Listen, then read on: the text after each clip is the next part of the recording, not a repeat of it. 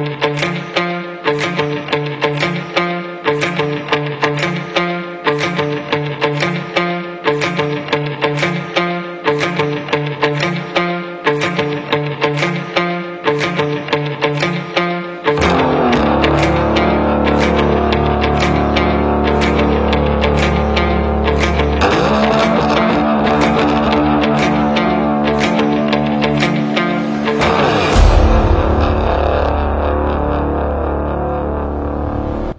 buenas noches, muy buenas tardes, muy buenos días, sea la hora que nos estén escuchando, ¿cómo están? Si escuchan la voz diferente, pues no soy Salvador y yo soy David. Hoy voy a estar conduciendo este programa, así que voy a voy a saludar a nuestros panelistas que dicen. Empezamos por por el orden. Luis, ¿cómo estás? Hola, ¿qué tal David? Un saludo a todos los que nos están escuchando. Es un gusto estar nuevamente aquí en el Círculo de Lectura con ustedes. Gracias. Iván, ¿cómo te encuentras? Muy bien, Davis. Todo, todo en orden, todo bien. Estamos listos para iniciar este, este nuevo programa. Claro que sí. Gera, ¿cómo estás? Cuéntanos todo.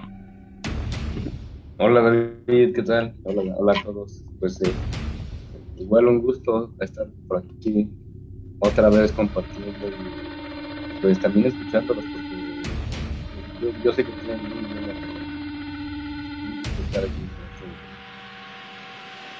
Ok, gracias. Recuerden que este va a ser un especial libre. Va a ser los libros totalmente sorpresa, pero les aseguro, los que nos están escuchando, les va a sorprender todos los libros.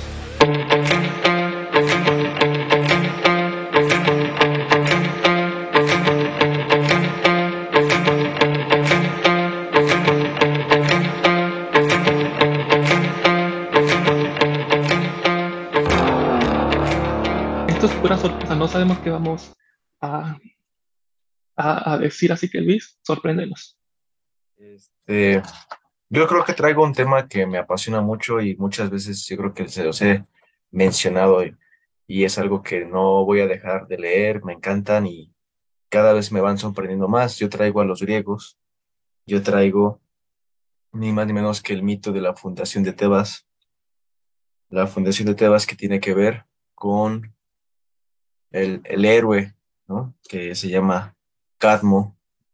Y de aquí va a haber otros, otros mitos que incluyen a, al mismo Dionisio, a, a Edipo Rey, a su descendencia, y es una de las ciudades que más, más, más fama tiene, ¿no? Y también los siete contra Tebas, la, la, famosa ciudad de, de- siete puertas. Es, es una, es un, es un libro que yo, desde que lo vi, lo quise leer porque no, no imaginaba el alcance, no, no imaginaba las, las causas de esta fundación de esta gran ciudad. Y bueno, eh, vamos a empezar con la familia de Cadmo. La familia, él, él era un príncipe, él era hijo de Agenor y Telafasa, que eran reyes de Tiro. Él tenía a, su hermana que se llamaba Europa, otro hermano que se llama Silix, otro Fénix, y era este, es- esa es la familia, ¿no? Curiosamente, el libro empieza cuando, o el mito empieza cuando ellos están en la playa, están disfrutando de pues, un día soleado, una tarde, y llega un toro blanco a raptar a Europa. La monta en su, en su espalda y se pone a cruzar el, eh, el mar. Cadmo y sus hermanos desesperados pues tratan de alcanzar ese, ese, ese toro, pero pues sus esfuerzos son inútiles porque llegando al mar pues se vuelven muy lentos. Solamente les queda ver como ver con tristeza cómo su hermana desaparece con, con el toro. Y aquí para no hacérsela un poco más larga, pues este toro va a llegar a Creta con Europa y ahí van, van a juntar, pues una, van a hacer una ciudad, ¿no? Agenor, muy triste, pues les dice a sus hermanos y a, a, su esposa que, que tienen que ir a buscar a Europa y, y sus hermanos pues le dicen que van, va- van a ir por ella y Agenor les dice que no van a poder regresar a su ciudad hasta que no regresen con su hermana viva o, muerta, pero él la quiere, la quiere recuperar. Sus hermanos pues deciden ir, de, su, hermana, su mamá pues al ver con esta, como se pues amenaza o esta de, su padre, pues ella decide ir con sus hijos, decide abandonar a su esposo, y así es como esta familia empieza a buscar a su, a su, a Europa, ¿no? La, la mitología te va dando las respuestas a muchos, en este caso la mitología griega, a muchos, este, por ejemplo, Europa, pues ahí viene el continente Europa y ahí, ahí veo por qué, por qué le ponen así, así, ¿no? Pues puede ser que es la que fundó la primera ciudad en Grecia y ahí es donde se viene este, pues la, Grecia clásica y ahí es donde se viene pues el nombre, ¿no? De, continente. Ellos fueron los que nombraron el mundo prácticamente, los griegos. Y la historia va avanzando y Catmo es un, es un, es un héroe pues que está decidido a, a encontrar ese toro sin embargo, van avanzando y los ánimos pues, van decayendo. Y es así como su, su hermano Silix pues decide irse, nos decide abandonar esta búsqueda y él decide fundar otra ciudad que posteriormente se le va a dar o va a ser el fundador de la ciudad de Sicilia. Su hermano Fénix también decide irse. Él no puede más con esta pues no encuentra, no, no encuentra ni un rastro, una pista y él pues, también abandona esta, esta misión. Y él es el que va a fundar Fenicia, Fénix. Entonces ya nada más queda Cadmo. Lamentablemente su madre este, fallece en esta búsqueda y se queda solo. Es así como él, con un grupo de soldados que quedan todavía de, de tiro, pues andan buscando todavía Europa. Es así cuando van a llegar a un, a un río, a un lago, a una fuente de aguas, en el cual pues ellos van a estar ahí este, descansando después de haber atravesado un, un, este, un, un, extremo de desierto, pues llegar a ese, a ese como tipo oasis para, paraíso, pues para ellos fue como que es una bendición. Sin embargo, en, ese, en esa fuente va a nacer o va, van a, un enfrentamiento que es con una bestia mítica, una serpiente, una serpiente que se cree que es hijo de este de Ares y él va a encargarse de asesinar a casi todos. Sin embargo, es Cadmo el, que, el, el, único que sobrevive y logra, logra vencer a esta serpiente atravesando con su lanza la boca. ¿no? Hay muchos pintores que, que se han tomado esa, inspiración para crear grandes obras y es, esa, esa imagen de, de Cadmo venciendo a la serpiente pues es también mucha, muy representativa.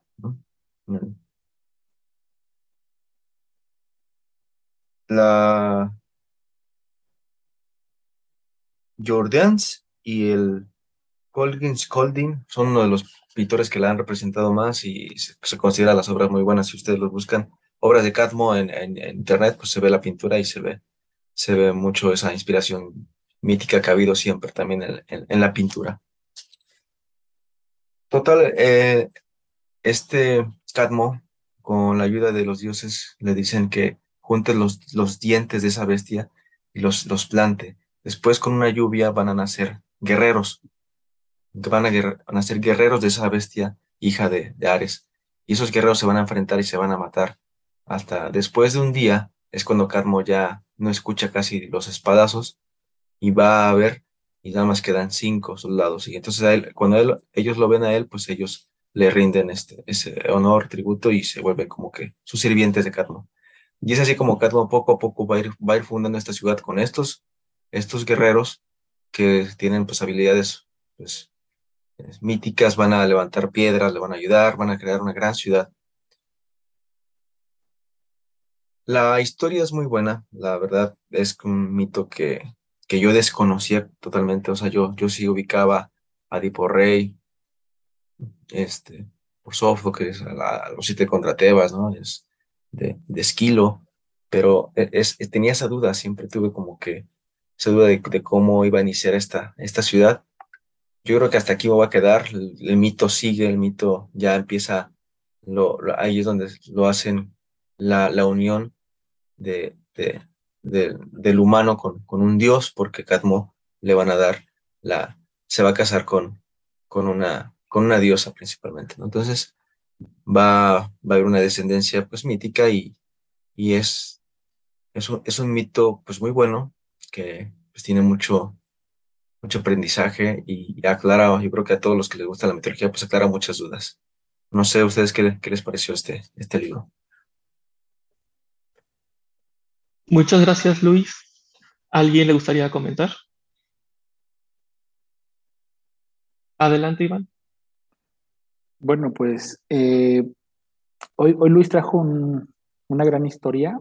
Yo, yo algo cercano a lo que trajo Luis hoy, he leído nada más de Esquilo, el de los siete contra Tebas, que obviamente lo que está narrando ahorita Luis es como la, precuela de lo que yo he leído, de la historia que yo me sé. Y es cierto, es interesante. Yo también me di cuenta cuando, cuando leí este, este libro similar de que yo no le había dado la importancia que tiene en la historia una ciudad como Tebas, que pues, nosotros a veces en la mitología griega o simplemente en la, en la cultura europea, pues conocemos siempre Atenas, ¿no? O Olimpia, que eran como las, las ciudades más, más conocidas por parte de la, en la literatura, en la pintura y demás. Pero pues saber que los orígenes eh, desde Chipre, Creta y otros, otros lugares, pues también nos han dado pie tanto en la historia como en la literatura y eso a mí me, gusta mucho cuando, cuando vamos a los orígenes de, la literatura, cuando vamos a los orígenes de los primeros personajes o de los personajes más, más interesantes en la, en la historia de los libros, pues que tienen un, un antes, pues a mí me gusta mucho. Y pues bueno, creo que pues Luis, Luis lo dijo, es algo que a él le apasiona, es un tema que a él le fascina, se nota porque le pone mucha emoción cuando nos platica, le pone mucho, mucho ímpetu y, yo también he aprendido a, valorar a los griegos gracias a, que Luis en reiteradas ocasiones nos ha hecho la invitación. A mí en lo personal, él siempre me dijo, léelos, no te vas a arrepentir, y la verdad es que fue un buen consejo que le seguía a, aquí a mi amigo Luis, y, yo lo replico siempre con la gente que, que, busca cosas nuevas en la literatura y que no se han acercado a los, a los griegos, es una buena opción. Es una buena opción porque los griegos son como esas series o esas películas que tienen como conexiones por todos lados y al rato lees otro escritor, pero te das cuenta que, la historia del otro escritor se completa o, se conjuga o se conecta con alguna de las historias que ya leíste. Entonces, sí es muy lo que ha traído Luis. Y pues bueno, gracias, gracias por seguirnos invitando con esta literatura griega, Luis. Gracias, Iván. ¿Alguien más? Yo no, no he leído mucho a los griegos porque precisamente una vez quise leer un, libro, pero no le entendí porque vi que, que había una historia antes de, esta. Y, pero es interesante. Es, es, cierto esto que dices, Santiago, que es como una película que tiene sus, sus multiversos o su, su pero sí me gustó mucho tu, la, historia y, la, y tienes razón, la mitología es, es, muy, es muy rica. Yo no sé mucho de la griega, pero las mitologías de las culturas antiguas creo que tienen, tienen mucho jugo del que le podemos sacar para, pues, pues, como una lectura, se me hace muy, muy entretenido y, y es muy interesante. Muchas gracias. Y arrancamos muy bien el programa con los griegos y, y, qué más con el experto de Luis, así que muchas gracias. Iván, sigues tú. ¿Qué nos vas a traer? Bueno, pues hoy voy a presentarles un, un libro de un escritor español que a mí me gusta mucho y, y, curiosamente las obras que he leído me han gustado y no son las más famosas. Eh, el escritor se llama Miguel de Unamuno y Hugo es su otro apellido, pero todos conocidos como Miguel Unamuno. Él tiene el libro de Niebla, él tiene este, eh, bueno, Niebla es el, es el más, el más famoso, el de Abel Sánchez, es otro de los más famosos de, de este escritor. Y yo he leído el de, la tía Tula, que me encantó, y ahora el que les traigo hoy se llama Nada menos que todo un hombre. Eh, este libro está muy interesante, es una novela, sin embargo es una novela corta, el libro tiene como unas 100 páginas más o menos. Eh,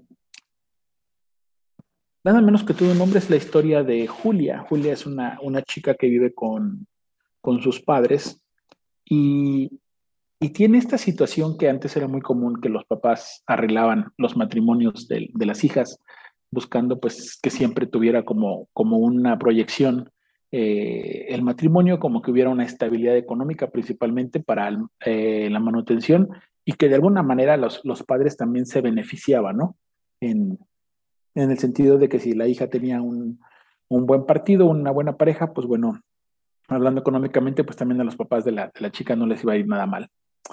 Aquí la situación es de que los padres están eh, buscándole un, un acomodo a Julia pero Julia es de esos personajes femeninos que, se revela y que no está de acuerdo en que su situación marital sea manejada como si fuera una como una negociación o una, una compraventa, porque ella lo dice así en su libro, que se, considera una, una, persona como si fuera un esclavo, se considera como una venta, y no está de acuerdo y entonces piensa no darle gusto a su papá y, y empieza a tener cuanto novio se le ocurre, ¿no? Se vuelve muy, muy noviera, y pues el papá, muy molesto, pues le dice que debe de dejar esa, esa práctica de tener novios porque pues ya va a ser momento de casarse.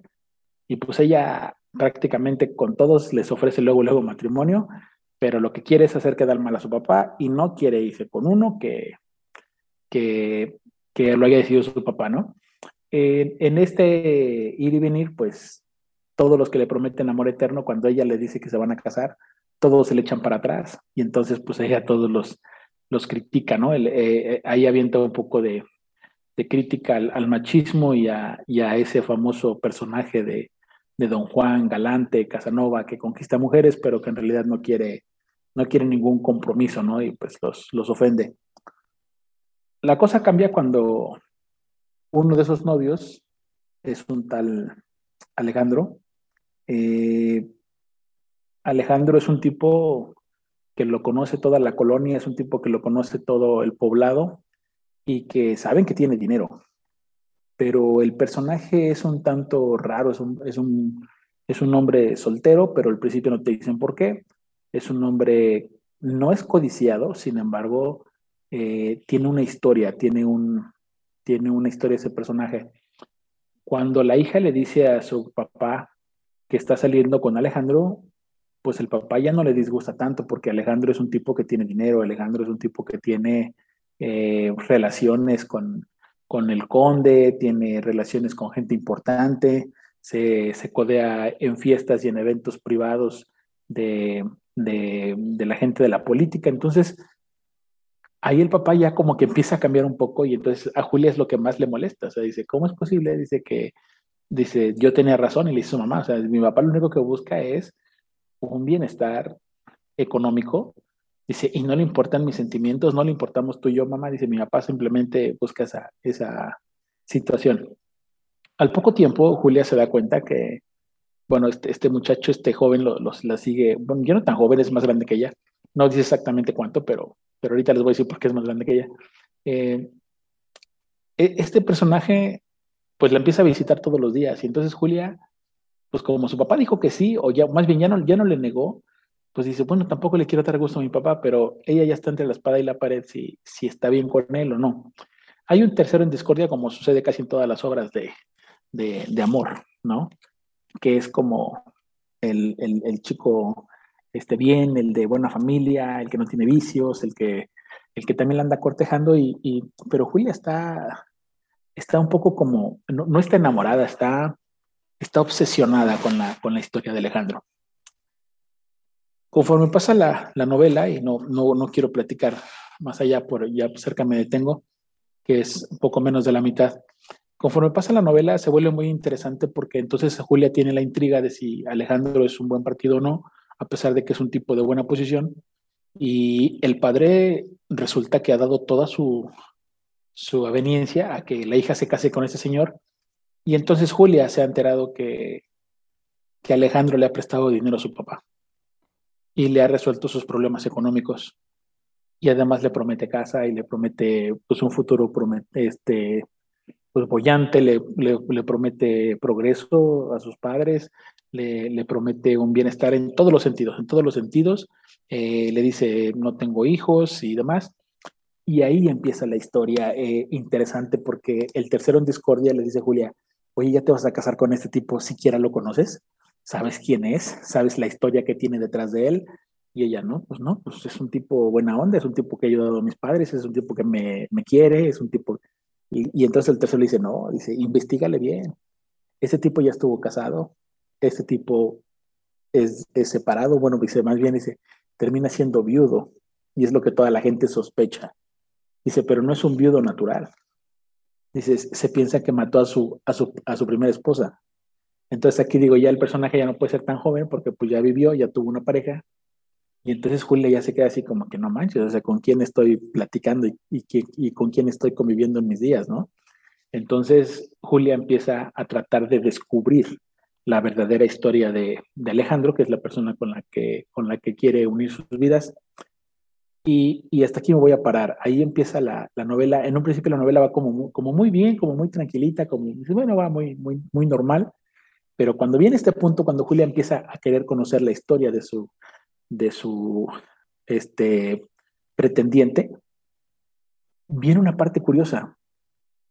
¿Cómo se pueden mover los sentimientos y las emociones de una persona que, por ejemplo, hasta este momento de la, de la, de la obra, ella no siente absolutamente nada por Alejandro? Pero Alejandro se empieza a encariñar por ella. Y ahora ella tiene dos pretendientes y tiene que decidirse por uno por el que le está abriendo los ojitos y le dice no te cases con ese sonso, o al contrario, o el otro que le está tratando de explicar su vida pasada y que no va a afectar en su vida presente y que además le está solucionando los problemas económicos de su familia. Entonces, aquí se vuelve una trama muy interesante.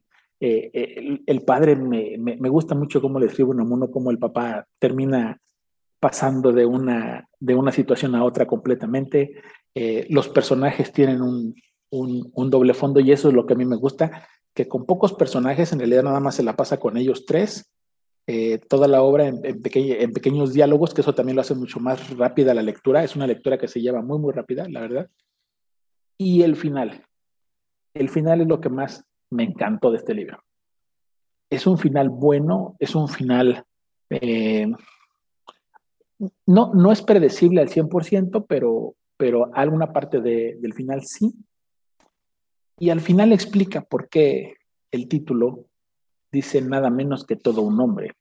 Y al final lo que, lo que busca, o bueno, la, finalidad de la obra, lo que busca Julia, es en realidad casarse con un hombre, un hombre. Y ella, y ella explica o da su definición en la obra para ella qué es un hombre, para ella qué significa una pareja en el sentido literal de responsabilidad, en el sentido de compromiso, en el sentido de estar ahí para la otra persona, cuando yo traslado estas cosas a, principios del siglo XX, dices, dices, pues sí está, sí, sí, sí, está impactante, sí está fuerte.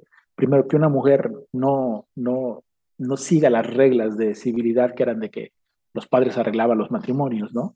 Ya no quiere vivir en esa época monárquica, eh, dando a entender que ya somos una sociedad un poco más modernizada, que la mujer empieza a tener valor. Y ojo que la mujer no tuvo valor hasta por ahí de 1930 y tantos que empezó a votar, 1940 y tantos que tuvieron sus primeras congregaciones. Y esto estamos hablando de principios de siglo, estamos hablando de 1900. Entonces, todavía 40, 50 años decir que una mujer decida su futuro, que una mujer, y, ojo que es el único personaje femenino, aunque la mamá la pone como ahí a, de manera este, ambiental, es una mujer rodeada de tres hombres. Y en todo el momento ella trata de, sobresalir de sus situaciones. Eso me agradó mucho, me agradó mucho cómo, cómo, de alguna manera lo pone.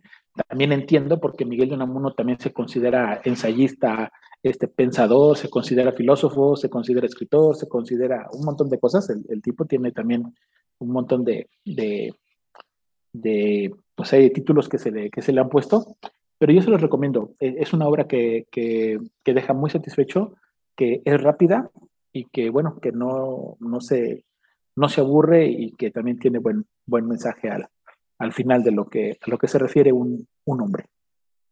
A mí me gustaría empezar, Iván, porque fíjate que acabo de, de leer un, libro en otras circunstancias parecido, Y dije, ah, caray, como, como, que, como que esto me suena. Y luego te iba a preguntar, pero ya respondiste que sí.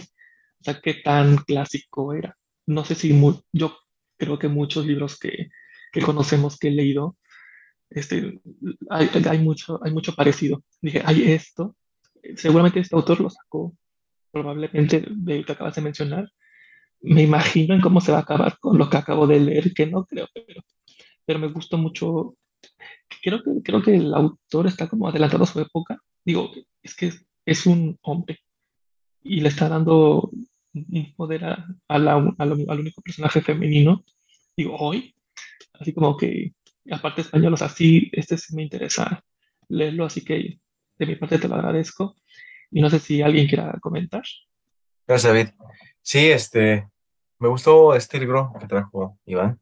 La verdad es que también lo siento, pues, una obra que toca temas, pues sí, eh, que son atrevidos para la época, ¿no? En esta época pues ya es más común, pero en ese momento desempeñar y desarrollar a, una, a un personaje femenino a tal grado de, de hacerlo de, alguna manera como de protesta, pues se, se, entiende, ¿no? También, ellos tienen su, su libertad de escoger siempre, pues también el amor, ¿no? Se parece mucho a una obra que leí de Charlotte Bronte, la de Jane Eyre, también, que tiene esa misma similitud. Ella, pues también se va a casar por conveniencia, la van a casar por conveniencia, y el que se va a casar, pues también tuvo un pasado turbio con, con su ex esposa, y ahí hay este, pues ese miedo, esa incertidumbre de, de, de la personaje por, por cómo será su futuro, cómo será su vida, y y por una parte, pues no tiene esa como que esas eh, varias salidas, ¿no? O sea, como que es la única opción que tiene y, ese, ese, enfrentamiento con su destino, pues siempre es interesante ver y ver cómo lo desarrolla el, escritor. Y pues, me gustó mucho, Iván, yo creo que también me voy a, es una cita pendiente, una mono, no lo he leído, pero sí es, es para detenerse pues, en, en sus obras y Gracias por compartir. Fíjate que estuvo padre eso que dijiste, porque ya conectamos dos obras distintas, como cuando lo hicimos con Ana Karenina de León Tolstoy y La Dama del Perrito de Chekhov, que dijimos la versión larga, la versión corta, y ahora pues aquí pudiera ser similar, ¿no? Jane que es una obra más, más densa, más, más elaborada, y después viene este, nada menos que todo un hombre, que es una versión corta. Muy bien, me gusta, me gusta ya esas, esas similitudes. ¿Ven cómo todo, todo está conectado con todo? Gerardo, ¿querías decir algo? Sí, pues yo nada más quería comentarlo. Pues a mí me cayó, me cayó una pedrada con, como que me, lo relaciono mucho con, fíjate, con la vida de, de ahora.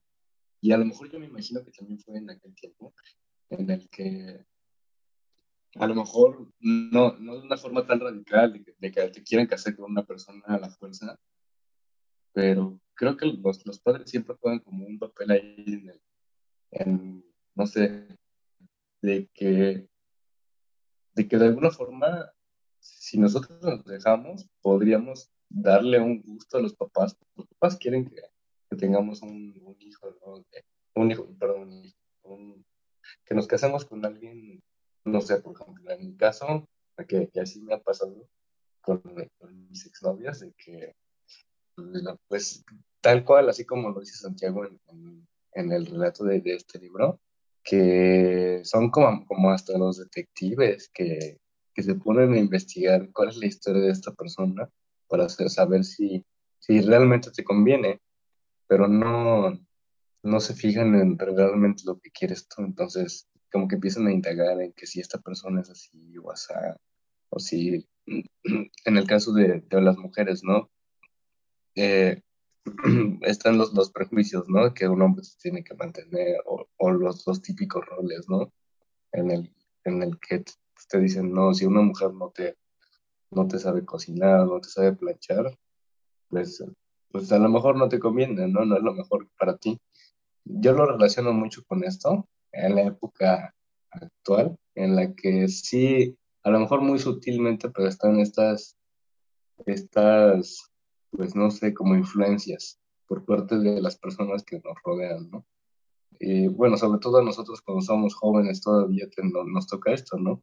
A lo mejor cuando eres muy grande, pues, ¿qué te va a decir a lo mejor tu, tu mamá, ¿no? De, de consíguete una chava así o bueno, una mujer con el, con el que tenga esto, esto y esto, ¿no? Y pues es todo, lo, lo relaciono más, más que nada con eso, es, es mi comentario. Ahora sí, no apagues tus micrófonos, Gerardo. Vas, tú cuéntanos qué nos vas a presentar. Mm. Yo traigo hoy Ajeno a la Tierra, que es del escritor Richard Bach, que eh, primero quiero ah, contarles un poco sobre Richard, que es un norteamericano, que fue, fue en sus tiempos eh, mecánico de, aviones, también fue, eh, fue piloto y fue también instructor de aviación.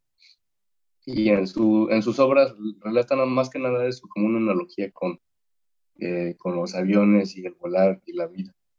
Y, en este libro de Ajeno a la Tierra empieza la historia con un hombre que, que decide emprender un vuelo, que este vuelo es muy largo. Y y dentro de este vuelo él sabe que va a tener dificultades, él sabe que, que se va a encontrar con obstáculos. ¿Por qué? Porque tiene una visión de, y una experiencia de, sobre el vuelo, ¿no? y pues también él, él conoce bien su avión, él conoce bien cómo funciona y pues es, prácticamente un, un, experto haciendo un viaje largo y peligroso que, y se encuentra con obstáculos en el camino.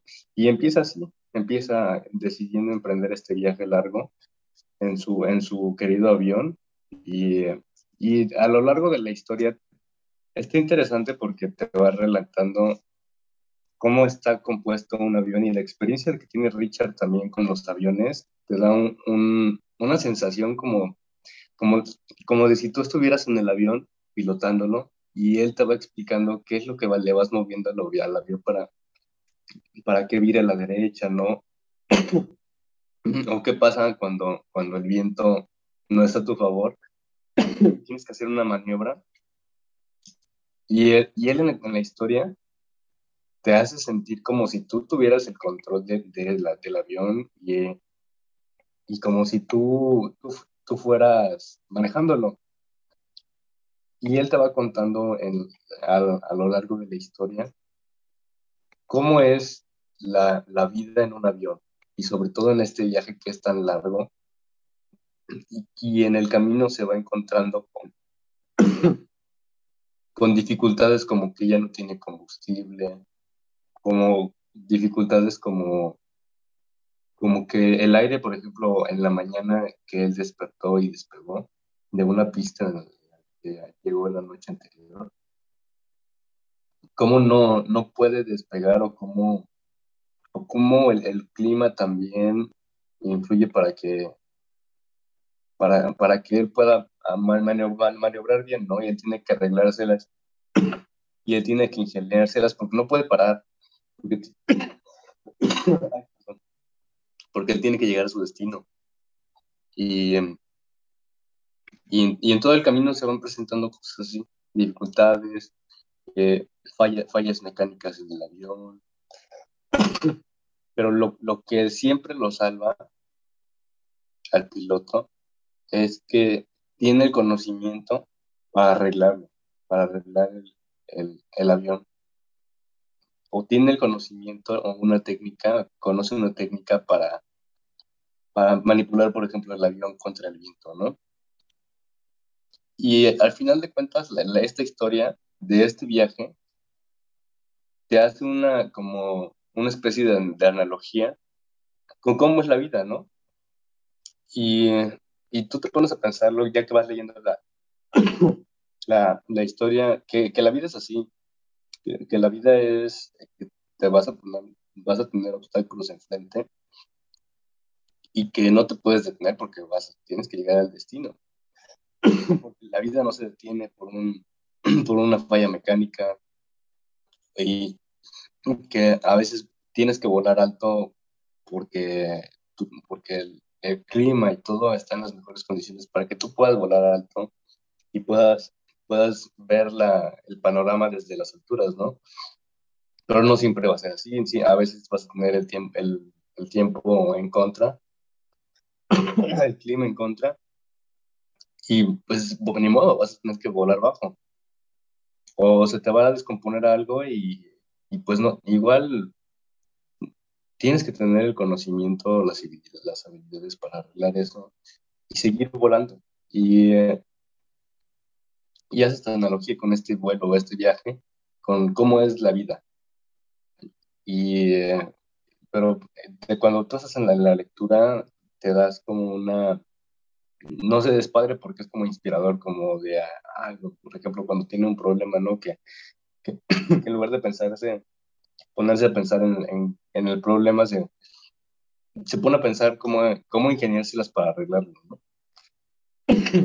Me gustó mucho, mucho esta historia, esta, es como, como cualquier historia de, de, este, de Richard Bach, ¿no?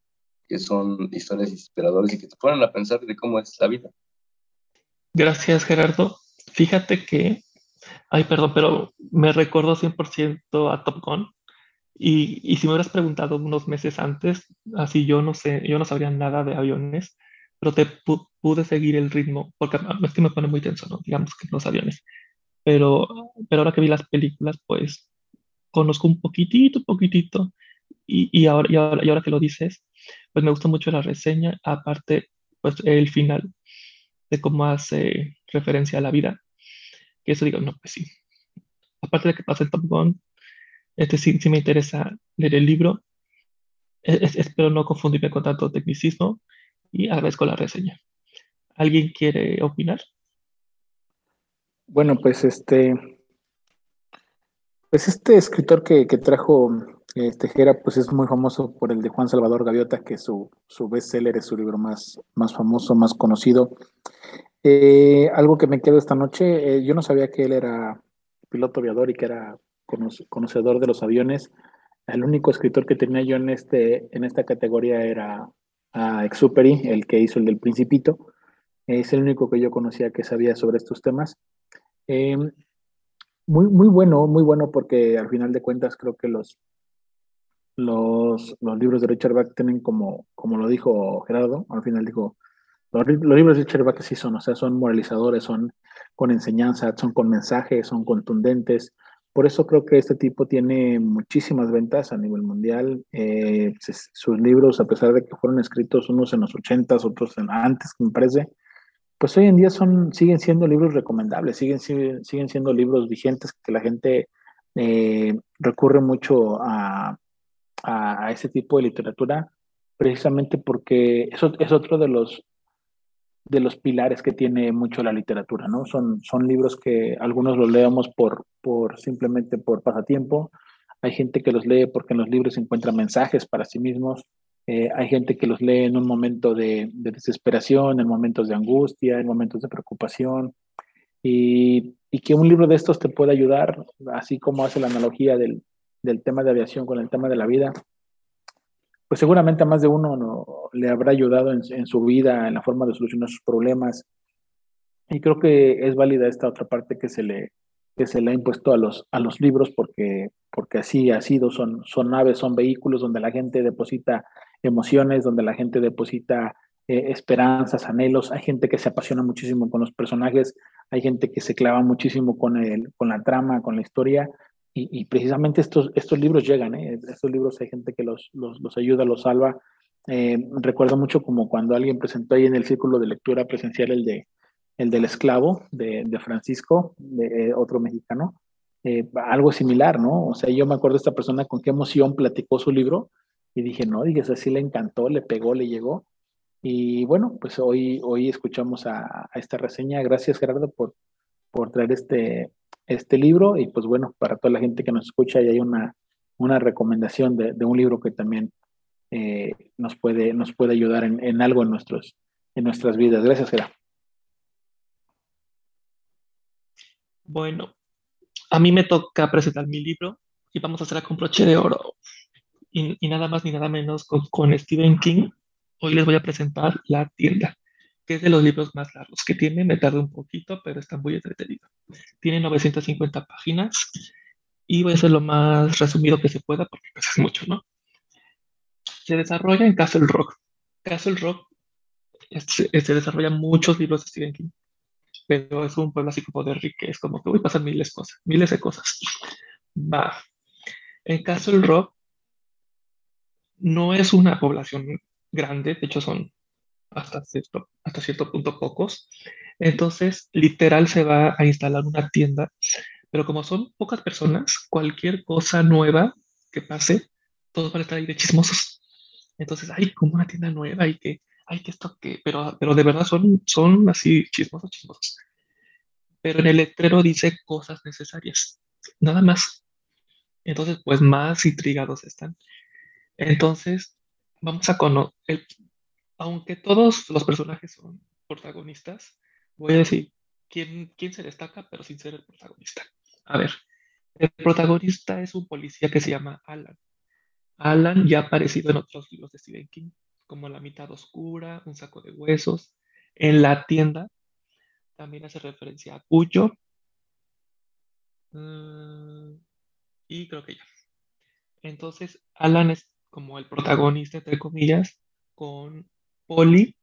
Polly tiene otra tienda, pero ella es como que, como que, como que teje y así, pero Polly tiene artritis, que eso va a ser muy importante en, el libro. Este Polly tiene su ayudante que es Nettie, que Nettie tiene un pasado, o de cosas psiquiátricas, que eso también es muy importante. También hay vecinos molestos, hay personajes borrachines. Hay un niño que tiene labio leporino, por ejemplo, y que su mamá es de las chismosas del pueblo, ¿no? Así de que, amiga, así que, que le habla por teléfono, de amiga, hay que ir a la tienda, como que cosas necesarias, ¿cómo sabe este, la tienda qué es lo que yo necesito? Entonces, cuando, entonces, digamos que abre un día antes, ¿no? Y vamos a, a conocer al al dueño, que es Gaunt, que es como un, señor flaquito, viejito. Pero él, él sí tiene las cosas que tú quieres. Por ejemplo, la inocencia del, niño que quiere una estampilla de béisbol, así súper difícil de conseguir, hasta Polly, que obviamente pues lo de las artritis y así, ¿no? Entonces cada quien tiene cosas que desean. Y él dice, ay, sí, aquí lo tengo, aquí atrás, espérame tantito. Eh, pero, pero todos dicen, yo no tengo dinero. O sea, seguramente esta es una cosa extremadamente cara. O sea, no, o sea, aunque tengas lo que yo quiero, no lo puedo pagar. Y él, no te preocupes, te lo dejo muy barato. Y ahí va. A cambio, tienes que hacer una pequeña broma, muy inofensiva, a alguien del pueblo. Pero pues eh, obviamente entre ellos no, no saben. Entonces, en todo el libro o sea, entre broma y broma, todo va a ser un todos contra todos, literal. O sea, hacia el extremo. Y, va, y va a ser un caos hasta, hasta que ya, ya no se puede pagar todo, todo lo, que, lo que causó el dueño Gaunt. Obviamente Gaunt, pues, quisiera ser humano. Tendrá ahí medios poderes. La tienda sí será una tienda tienda. Obviamente, digamos que el, protagonista un poco más destacable que es el policía, pues él no se compra nada de eso. Obviamente, este, cuando Poli, Poli bueno, Poli y Alan son novios, Poli la, la que tiene artritis y pues le cuenta, entonces pues, digo, al principio que era como que chisme, chisme, se va volviendo muy oscuro, se va volviendo, o sea, como que es, es, esto ya no es, ya no es broma. Y aparte, pues como si hay muchos vecinos este, que nosotros tenemos muy, muy odiosos, pues eh, o, sea, se lo llevan al extremo y, y, sin investigar los vecinos molestos es, seguramente tú hiciste esta broma, o sea, sin, sin preguntar, sin buscar y así. Hay dos, está muy explícito cuando ya explota todo, ¿no? Y, y para los que nos escuchan, este, Nettie, que es la ayudante de Polly con una vecina molesta, su escena es de lo más es de lo más impactante que he leído en Stephen King. Ah, no sé si ubican cuando los vaqueros así de que uno contra uno. Este, bueno, no voy a decir, no, voy a decir más, pero hagan de cuenta. Pero, pero esa escena, pasa, pero, pero así, pero horrible. Y con el niño que tiene la leporino, Brian, este, como a, como a finales del libro, o sea, o, sea, estaba leyendo fuera y se, me, y, se me escapó una exclamación así de que, o sea, así de que, así no lo puedo o sea, tiene, tiene escenas muy, muy impactantes, toca temas de la religión. Así por, por, sí, por sí son, pues aguas, ¿no? Obviamente, incluso Alan, que es el, que es el protagonista, em, tiene, tiene ahí un pasado con su familia que todavía lo, persigue. Y, y, y, también son muy carismáticos. El libro también te saca una risa está muy explícito. También el tema del alcohol, ahí como, uy, este, hasta también hace referencia a Cuenta conmigo, que es el cuerpo en Stephen, en King, con un personaje. Se, se, me pasó muy rápido el libro. Pero como está tan fuerte emocionalmente, no es como, o sea, en un ratito sí te echas tus 100 páginas, ¿no? En un ratito. Pero como es tan fuerte emocionalmente, o sea, con, con, las dos escenas, por las dos escenas y muchas que hay, este, sí dije, o sea, no, no, es como que, ay, como que, no, sigue, sigue leyendo, no podía. El final me encantó. El final está un poco, está un poco, un poco fantasía, un poco, para que no digan, ah, pero es, es, es, un, pero sí me gusta, es que así, así debió ser. Un final muy, muy, padre, sí me gustó, o sea, con mucha adrenalina, mucha acción, mucha persecución y muy explícito, mucha sangre. Así que la, la, verdad sí, a mí me gusta cuando los libros de Stephen King, el que, que el protagonista sea todo el pueblo, que no es como que solamente hay un protagonista y ahí conocemos poco a poco. No, aquí todos, todo Castle Rock, todos son importantes, a todos les pasa de todo y vamos a conocer como que la vida de todos. Y digamos que el villano sería Counts, y, y, que no conocemos tanto. Pero, pero cuando él hace aparición, es como una, una adrenalina cuando aparece de que está también escrito las escenas de, de Counts con la tienda, en su tienda, que es como, o sea, e, e, es, lo más, es lo más increíble que he leído de Stephen King se lo super recomiendo. No se preocupen porque está muy, está muy grueso. Está increíble el libro. Y por mi parte, eso es todo. No sé si a alguien le gusta comentar lo que acabo de decir, la tienda de Stephen King. Pues interesante, interesante porque creo que a este escritor no se le acaban las ideas. O sea, después de que escribe tantos y tantos libros, creo que tiene cosas cosas nuevas. Eh, no sabría qué esperar hasta que dijiste el final con el tema de la del final, lo que ya se pone como muy, muy, este, muy denso. Eh, pero se me hizo interesante, ¿no? O sea, el, pedir favores a cambio de bromitas y cosas así. No sé, de, entrada pensé como un trick or treat, ¿no? no sé, eso es lo que se viene a la mente cuando empezaste a, a, así como algo muy sencillo, muy, muy inofensivo, muy infantil. Me imagino que al final termina siendo un desbarajuste completamente, sí, sí, sí, sí, completamente apotésico. Este, lo que parecía inofensivo, lo que parecía sencillito, termina siendo algo muy, muy, muy grotesco. Pero cada vez que nos presentas un libro de Stephen King, pues no sé, digo, yo, yo creo que terminando, este, después de tantas temporadas, este círculo voy a terminar también gustando de, de él, aunque no he leído tanto como te lo he, te lo he comentado, David, también en otros episodios. Eh, no, no, he leído tanto de él, pero pues de que tiene imaginación, pues la tiene el señor, o sea, no sé, o, tú, tú, sabrás más de él, no sé si tenga un grupo de asesores o trabaje ya con un grupo de personas que sabes que hasta, hasta, algo de esto, ¿no? Haz algo de una idea.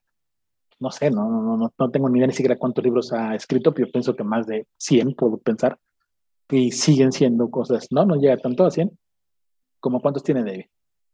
Sí voy a dar una cifra, pero por ejemplo, cuando yo presenté todo sobre Stephen King, el argentino, él dice, no, pero también recuerden de que hay, hay, hay cosas que no se publicaron, lo que tú quieras, más o menos como 80. Pero digamos que hay más de que, porque él dice, ¿no? Él es muy de que, ay, pero, y vamos a contar esto y esto y esto que no se publicó. Entonces, pues, un tú más o menos 80. Y, yo tendré como de libros él como 60 y algo. Pues son 80 son bastantes. la verdad, creo que pocos escritores pueden decir. Y seguramente va a llegar a los 100. O sea, el ritmo que escribe el señor va a llegar a los 100, no, tengo la menor duda. Pero bueno, interesante otra, otra propuesta del Rey del Terror. Y pues no sé qué les haya parecido aquí a mis amigos. Bien, David, la verdad es que es un, es un tema que ya dominas, ¿no? Yo creo que hablar de la obra de King, sí se ve tu entusiasmo, tu gusto por, por ella. Eh, es interesante cómo este escritor también, a lo que hablábamos hace rato con, con los griegos, como que entrelaza las historias y mantiene algunos personajes en unos libros y, y lo hace, eso lo hace interesante, ¿no? Yo creo que ese escritor, como bien dice David, eh, Iván, yo creo que ha escrito tanto creo que hasta de zombies, ¿no? O sea, yo creo que ha abarcado todo, todos, todos esos temas, ¿no? De, de terror, de, de, suspenso. He leído It, me gustó mucho esa obra de él. Eh, siento que sí es pues, demasiado extensa. Y ahorita que me dices que también esta, esta novela también es muy, muy, muy grande, pues sí, de momento, pues de entrada, pues digo, pues puede, va a ser el motivo, ¿no? Pero bien dices tú, pues hay todo un contexto histórico en esta historia y eso es lo que lo hace padre, ¿no? Yo creo que desde un inicio, pues entender todo el ambiente, toda esa, todas esas causas y, y que posteriormente va a haber unos efectos, pues, como dices tú, que uno como lector a lo mejor no se espera, pero pues sí es un tema interesante. David, gracias ¿eh? por compartirlo nada más decide de zombies. Si te refieres a Cell, por favor, no lo leas. Por favor, por favor. Nada más eso. ¿Alguien más? Sí, yo, igual. yo, no, yo no he leído tanto de King, pero por ahí los rumores se. Es una complejidad muy, muy grande y como dice Luis, se, conectan ahí las, historias. Aunque a veces no tienen tanto que ver, pero de alguna forma se, se, llegan a conectar ahí y se llegan a entrelazar. Y creo que también es una, una buena lectura para, eh, pues como para ejercitar la imaginación, ¿no? Está muy bueno y me gustó mucho tu, tu reseña. Es todo. Gracias. Nada más para cerrar, sí, bueno, la tienda es de los primeros, primeros que escribió y, y, la verdad es de lo, de lo mejor que he escrito. O sea, así como, como ya de escritura. O sea, y está largo, pero mira, se te va. Mira, volando se lo recomiendo mucho. Y así terminamos y ahora vamos con la sección que a nosotros sí nos gusta, ni modo. Aquí directo, que es nuestras calificaciones de nuestros libros. Así que Luis, ¿a cuánto le vamos a dar a los a los libros que son tus favoritos. Los, míos también, ya les estoy agarrando cariño, pero ¿qué le vamos a dar? Cinco. Creo que obvio cinco estrellas es un... Nunca terminas, o sea, siempre hay algo que aprender con los griegos. En este libro, pues en este caso, pues el valor, pues es la familia, es la iniciativa de, de volver a empezar. Yo creo que por eso le doy las cinco estrellas a este libro que, que me generó tan muchos gustos. ¿Será que habrá calificación perfecta? ¿Quién sabe? Vayamos con los españoles. Iván, ¿cuánto le damos a Richard? 5 de 5. 5 de 5. Probablemente sí se asoma una calificación perfecta. Eh, Miguel de Namuno me gusta mucho. Escribe eh, en breve, enseña mucho y, son de esos clásicos que no aburren. Así es de que anímense y está divertido. Por mi parte sí me animo. Y pasemos con los aviones. Ay, no, Gerardo será calificación perfecta. ¿Qué nos dices? ¿Cuánto le damos? Pues quisiera darle perfecta, pero la verdad es que sí, yo, yo le doy un 4 y eh, e, esta estrella, pues que le hace falta, pues nada más es, es hay, hay partes donde se, vuelve muy plana la historia por el tecnicismo que tiene explicarte, por ejemplo, cómo funciona un avión, ¿no? Entonces, como te va explicando cómo, qué es cada botón o qué, qué hace cada cosa, está, está padre, pero después de un rato de la historia, como que se vuelve muy plano. Y, pero toda la historia me, gustó mucho. Y en son cuatro, estrellas. En resumen, cinco estrellas, gracias Gerardo. Y yo le voy a dar Stephen King a la tienda, pues obviamente cinco estrellas. Es, como digo, lo mejor, de lo mejor que ha escrito Stephen King. Anímense, no se asusten con el tamaño. Y y pues así vamos a cerrar, nos vamos a despedir. Recuerden que tenemos grupo de Facebook, así, Círculo de Lectura Argonautas. Ahí nos buscan, ahí están todos los programas, ahí están las fotos, ahí comenten, ahí compartan, ahí le, den corazoncito, like, ya saben. Y, y también le mandamos un gran saludo a Salvador, que no pudo estar con nosotros, pero ya va a volver, tranquilo, algo diferente, algo dinámico. Así que espero que todo bien y que, y sean problemas de la vida que no pudiste estar. Aquí te mandamos un saludo a todos. Y nos vamos despidiendo. Luis, buenos días, tardes, noches, como tú prefieras. Despide, Luis. Este, a toda la audiencia, pues gracias por, por su tiempo, por, por escucharnos aquí, mis compañeros. Nuevamente, pues es un gusto estar compartiendo aquí experiencias con libros. Nos vemos pronto con más este, reseñas de libros. Saludos. Iván, buenos días, tardes y noches. Gracias, gracias David, Gerardo, Luis y a toda la gente y que nos acompaña, mis amigos que conformamos juntos el Círculo de Lectura Argonautas. Ha sido una, una grata noche de buenos libros, buenas recomendaciones y nos vemos en la próxima con más libros para compartir. Gracias. Gerardo con su libro de 5 estrellas Buenos días, tardes y noches.